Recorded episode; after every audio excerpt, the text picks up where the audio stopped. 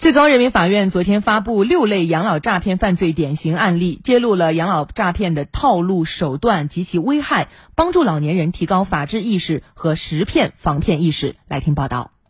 案例一：被告人以提供养老服务为名，利用老年人寻求养老保障的心理，承诺高息回报、享受床位优先居住权、入住打折等，诱骗老年人大额预存消费投资，实施非法集资。案例二。被告人以投资养老项目为名，承诺高额福利消费卡、货币分红等为幌子，引诱老年人投资养老公寓项目，致使老年人钱财遭受损失。案例三：被告人以销售养老产品为名，利用虚假宣传获取老年人信任，鼓吹投资收藏品能够获得高额利润，骗取老年人高价购买廉价批发的收藏品，收藏艺术品变成高价购买赝品。案例四。被告人以宣称以房养老为名，诱骗老年人抵押房屋获得资金，再购买所谓高收益的理财产品，行非法集资之时。案例五：被告人以代办养老保险为名，谎称认识社保局等部门工作人员，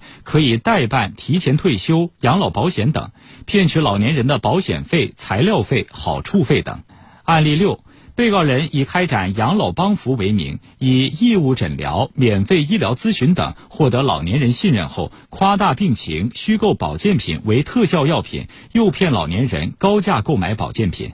法院提示：广大老年群体选择养老服务时，要选择具有正规资质的养老企业、养老机构。投资养老项目和购买养老产品时，要多思多虑，多与子女商量，不要轻信所谓高额返利、高价回购等宣传，自觉抵制高利诱惑。办理养老保险时，要通过政府网站、居委会、村委会等有关部门详细了解国家和地方政策，依法依规办理，不要轻信所谓有关系、找后门可以低价办理等。